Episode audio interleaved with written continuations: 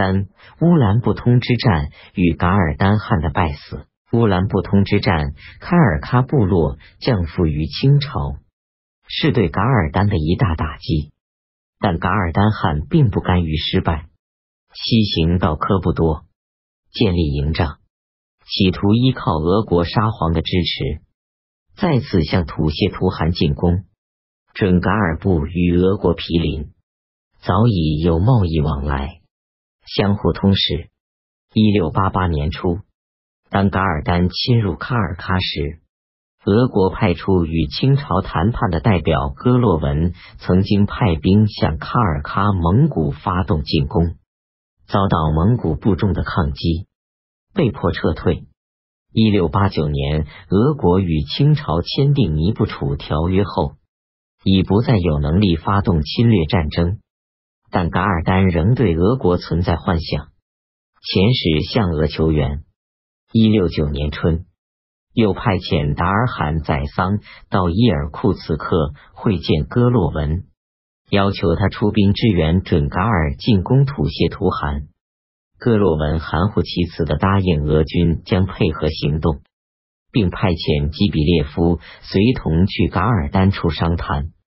戈洛文的许诺其实是一个骗局，旨在推动蒙古各部自相残杀。借以从中渔利，攫取情报。噶尔丹汗听信戈洛文的许诺，六月间进军乌尔浑河，以追击土谢图汗为名，越过清朝呼伦贝尔边防地界。康熙帝命科尔沁、霸林、翁牛特及乌珠穆沁等其蒙古兵赴阿拉尼处防备。噶尔丹向乌珠穆沁使者声称。我攻我求卡尔喀尔，不敢犯中华界。噶尔丹军入乌珠穆沁飘掠，阿拉尼统帅的蒙古军在乌尔浑河地方夜袭噶尔丹营，准噶尔军自山上绕出，阿拉尼军大败。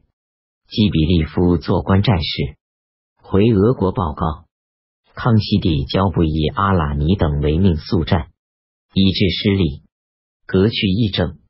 将四级调用，遣使遇噶尔丹，尚书阿拉尼等不请旨而击辱，非本朝意也。噶尔丹深入乌珠穆沁地。七月，康熙帝亲征，命与亲王福全为抚远大将军，皇子胤之为父，出谷北口。恭亲王长宁为安北大将军，出喜封口。八月初一日，清军在乌兰布通地方与噶尔丹军交战，噶尔丹将一万头骆驼捆扎卧地，背上搭香垛，盖尸毡，列阵于山下伊林祖军隔河列阵，火器在前，摇弓中间，突破驼城，骑兵、步兵冲锋陷阵，大败噶尔丹军。噶尔丹经过四天的激战。损失了大量的人员和辎重，战败逃走。遣使持书至军前，声称金堂蒙皇上会号，自此不敢犯卡尔喀。康熙帝遣侍郎额尔赫图随同伊拉古克三喇嘛持敕书往谕，不得再侵略喀尔喀人处。清军不行追杀。十月，噶尔丹又据书谢罪。声称唯当领遵谕旨，奉行不为而已。当噶尔丹东侵时，其直策望阿拉布坦占据伊犁河流域，掳掠准噶尔部人处西去。噶尔丹兵败后，逃至科布多一带，饥困乏食。十二月，上书请恩赐白金，以御众数。康熙帝特赐白金千两。乌兰布通之战是一个转折。在此以前，噶尔丹虽然力图扩张，但对清朝极表恭顺，以求得到清朝的支持。乌兰布通之战，噶尔丹误信俄国的愚弄，闯入清界，被清军战败。此后，清朝虽然仍图安吉，但是噶尔丹为狡黠不可信，在边地加强战备。噶尔丹拒不降清，败灭不可免了。多伦盟会乌兰布通之战前后，吐谢图汗等属下部众先后有十数万人降清。噶尔丹败北后，一六九一年四月，康熙帝亲自北上巡查，长子胤之、三与胤之随行。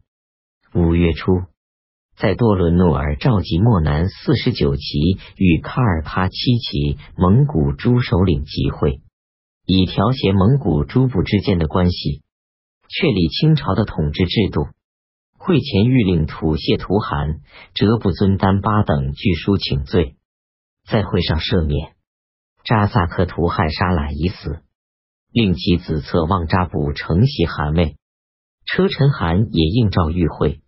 会上定义，清朝对喀尔喀蒙古赵漠南四十九旗里建立制度，喀尔喀七旗分编为三十四旗，三大汗仍保留汗的称号。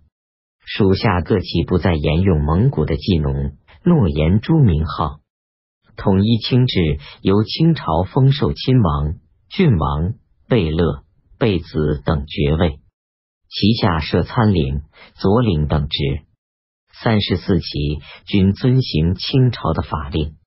五月初四日，康熙帝在多伦检阅军兵，颁赏喀尔喀三十四旗。初六日启程返京。四十九齐王贝勒等贵族在路左，喀尔喀诸王贝勒等在路右跪送。喀尔喀蒙古从此完全处于清朝的统治之下。康熙帝应蒙古贵族之请，在多伦敕建回宗寺，成为喇嘛教的宗教中心和政治集会的场所。此后，康熙帝经常到此巡查。喀尔喀诸部也来此述职。多伦盟会之后，噶尔丹在蒙古人中更为孤立了。昭莫多之战多伦盟会后，六月间，康熙帝遣使告谕达赖喇嘛：喀尔喀以内属边旗，扎萨克图汗属下人等在达赖喇嘛处者，应归还原主，并在狱中指责达赖的使臣季龙在噶尔丹营中。对噶尔丹的攻略不加劝阻，告谕达赖喇嘛：噶尔丹在烧饭喀尔喀降人，朕必发大兵，分路前进，务期剿灭之。圣祖实录卷一五二一六九三年，噶尔丹上书自陈，又请驱逐哲布尊丹巴、吐谢图汗两人。五月，康熙帝下谕斥责，并劝其来降。噶尔丹拒不降清，图谋再举。八月，康熙帝又北上巡视，至乌里雅苏台，从哈密俘虏中得知噶尔丹部种牛羊已尽，在乌兰务耕种。一六九四年六月，噶尔丹与侧望阿拉布坦攻战，康熙帝敕令加强宁夏边防。噶尔丹经过几年的恢复。又在策划侵略卡尔喀。清朝探得消息，一六九四年六月，御领侍卫内大臣等，若果噶尔丹来进图拉，扰害卡尔喀，我军有可乘之机。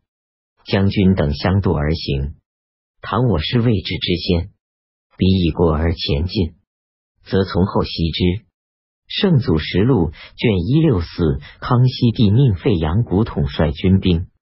做好战争准备，并令边地诸将密切注视噶尔丹的动向。康熙三十四年（一六九五年）正月，噶尔丹遣使至北京朝贡，仍上书清除吐谢图汗和哲布尊丹巴。康熙帝遣回贡使，不令进边，下诏斥责。七月，费扬古奏报，噶尔丹进兵至塔米尔地方。康熙帝调集各地军兵，待噶尔丹前来，一举消灭。九月，清军得报，噶尔丹兵劫掠喀尔喀之后，退往图拉河西去。十月，康熙帝谕令西安、宁夏满汉兵从西路进军。十一月，费扬古报，噶尔丹驻军于图拉河西巴颜乌兰之地，宜分军进剿。康熙帝命大军进剿噶尔丹，部署大兵分为三路。东路由萨布素将军率领圣经、宁古塔和黑龙江兵沿克鲁伦河进兵，西路兵统归费扬古指挥，自归化城进兵。中路由京城及宣化府绿骑兵组成，暂不发兵。一六九六年二月，康熙帝自科尔沁亲王处得到密报，噶尔丹仍在巴彦乌兰，以为机不可失，亲自率中路兵出征。经科图进军巴彦乌兰，命西路规划城和陕西、宁夏兵同时进发。于四月下旬，在图拉河与中路军会集。康熙帝进军途中，得费扬古报西路军迟延到边。康熙帝恐噶尔丹逃窜，不待西路军至，亲率中路军进兵。五月，抵克鲁伦河畔，噶尔丹已领兵逃匿。康熙帝追击三日，不及。命轻骑搜索巴颜乌兰附近地带。五月十二日，自托诺山回师。费扬古等统领的西路兵与孙斯克等陕西、宁夏绿骑兵，于五月十三日到达图拉河畔昭莫多附近。清军沿途疲弊，在昭莫多扎营，以逸待劳，诱敌来战。噶尔丹军被诱出战。清军诱敌深入，在昭莫多展开激战，噶尔丹军大败，死两千余人，降清和被俘者三千余人。噶尔丹妻也在作战中战死。噶尔丹率数十骑败逃，一蹶不振了。噶尔丹败后，部众或散或降。康熙帝实行招抚，以孤立噶尔丹。十月间。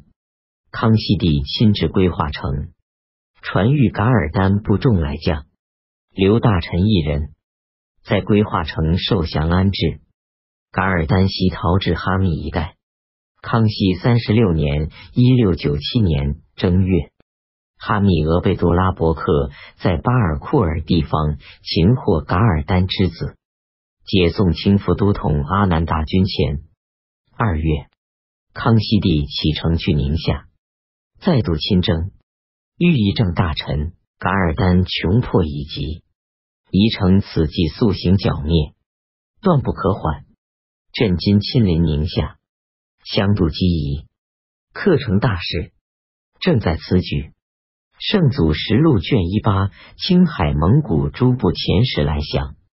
三月初，康熙帝抵宁夏，察知噶尔丹在萨克萨特呼里克。遂遣使招降，并将进兵之事告谕策妄阿拉布坦。大将军费扬古奉诏发兵，噶尔丹逃至阿查阿木塔台地方。舆论三月十三日病死，一说自尽。属下三百户，送噶尔丹尸体降清。